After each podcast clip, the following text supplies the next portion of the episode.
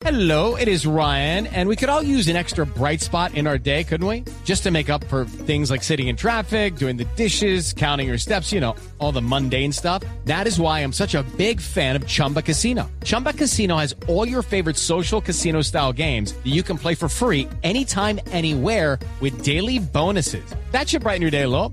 Actually, a lot. So sign up now at chumbacasino.com. That's chumbacasino.com. No purchase necessary. BGW. Void were prohibited by law. See terms and conditions. 18 plus.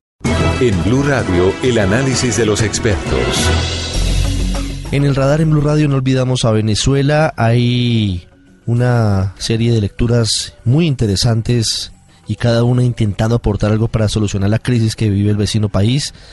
Avanzan las manifestaciones, pero también crece la represión y dolorosamente aumenta el número de personas fallecidas, la mayoría de ellas a manos de integrantes de la Guardia Nacional venezolana. Esta semana habló el general Vladimir Padrino López, ministro de la Defensa, desautorizando y condenando ese tipo de violaciones a los derechos humanos y lamentablemente no parecieron haber eh, sido escuchadas por algunos de esos integrantes de la fuerza pública en el vecino país para echar una mirada y para analizar lo que está pasando en Venezuela y para pensar en salidas y para ponerla sobre la mesa, hemos invitado hoy aquí a El Radar en Blue Radio a Vladimir Villegas, que es uno de los periodistas que tiene mayor influencia en el vecino país, un hombre que además ha tenido la posibilidad de incursionar en la política, fue constituyente en 1999 cuando se redactó la actual carta política que ahora pretende tumbar, pretende acabar Nicolás Maduro. Tiene un programa de televisión todos los días a la una de la tarde con mucha, mucha audiencia en su país. Y también es colega en radio. En eh, varias emisiones en Unión Radio está todos los días. Y nos atiende y está con nosotros. Vladimir, buenas tardes. Hola, caramba, un gran saludo para todos los amigos de Colombia, de verdad, un placer, y la gente de Radio también. Gracias por, por la invitación. Vladimir, llevamos mucho tiempo analizando y observando la forma en la que se deteriora paulatinamente la, la, situación en Venezuela, de forma dolorosa en materia económica, en materia social, y ahora con este ciclo de protestas reciente que se desató, digamos, desde el momento en el que el Tribunal Supremo de Justicia comienza a usurpar directamente las funciones de la Asamblea. Hoy, ¿cómo podemos leer lo que pasa en Venezuela, Vladimir? Bueno, pienso que hemos llegado a un momento en el cual la confrontación, la violencia, la represión, la violencia han tomado la palabra en detrimento de la posibilidad de un entendimiento, en detrimento de la posibilidad de una salida eh, en el marco de lo que señala la Constitución y las leyes. El gobierno ha lanzado una iniciativa que es la iniciativa constituyente que ha colocado al país nuevamente al filo del precipicio. Digo yo porque es una constituyente basada en la exclusión y todas las iniciativas basadas en la exclusión terminan en mayor conflicto.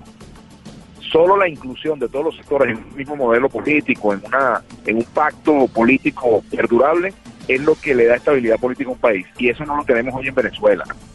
Hemos tenido un objetivo con la declaración de la fiscal general de la República cuando señaló que en Venezuela se había roto el hilo constitucional.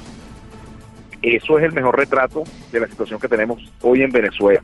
Y la constituyente que ha planteado el presidente Maduro lo que busca precisamente es darle cobertura, darle revestimiento constitucional, entre comillas, a sus actuaciones al margen de la actual Carta Magna, que lamentablemente pues es un proyecto político en peligro. Yo la llamo casi que la moribunda, porque así como Chávez llamó moribunda la de 1961, esta si se consolida pasará a ser una constitución moribunda. Claro, Vladimir, ¿habrá constituyente el, el 30 de julio?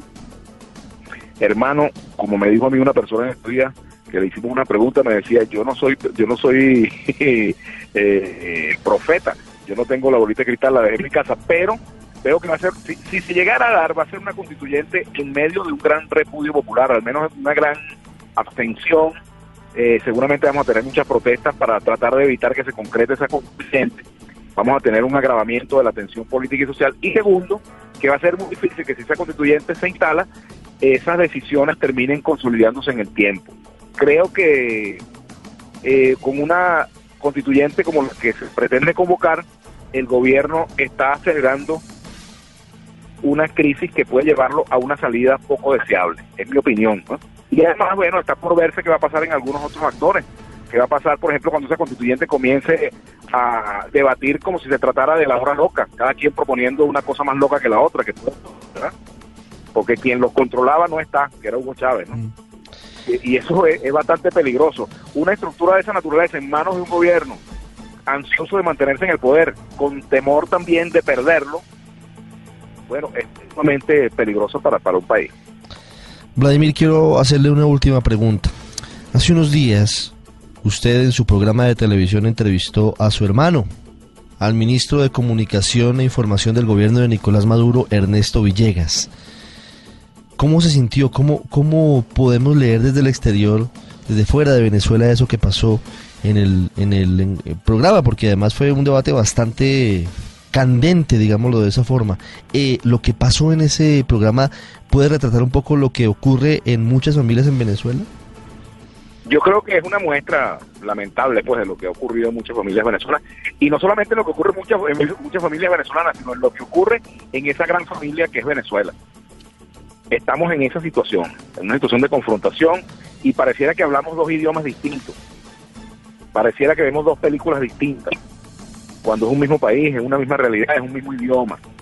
Eh, para mí fue un episodio en lo personal bastante doloroso, pues tener que haber confrontado con, con mi hermana en esas condiciones. Eh, no me gustaría, te voy a decir primera vez que lo digo públicamente, no me gustaría que el ministro de Comunicación e Información de un gobierno como este sea mi hermano, pero es la realidad que me ha tocado vivir y con ella tengo que manejarme. Eh, me encantaría que rectificaran, eh, no solamente él, sino todos quienes considero tienen una visión equivocada. Me encantaría que desde la humildad pudieran ver la realidad que vive nuestro país y entender que hay una mayoría absoluta de venezolanos que repudia una manera de gobernar como la que estamos viendo en Venezuela. Y en lo personal, mira, por supuesto que esto ha afectado mucho nuestra relación, no he vuelto a conversar con él, me gustaría que esto se resolviera en algún momento y creo que va a ser así. Pero bueno, como me dijo un amigo, hay que esperar que la sopa se enfríe para tomársela de nuevo, ¿no? Esa es hoy la, la realidad en Venezuela. Una sopa hirviente que no sabemos en qué pueda terminar por, por todo lo que significa, por la división, por la polarización. Vladimir, muchas gracias por estos minutos para Blue Radio en Colombia. Muchas gracias a ustedes y saludos a nuestros hermanos de toda Colombia.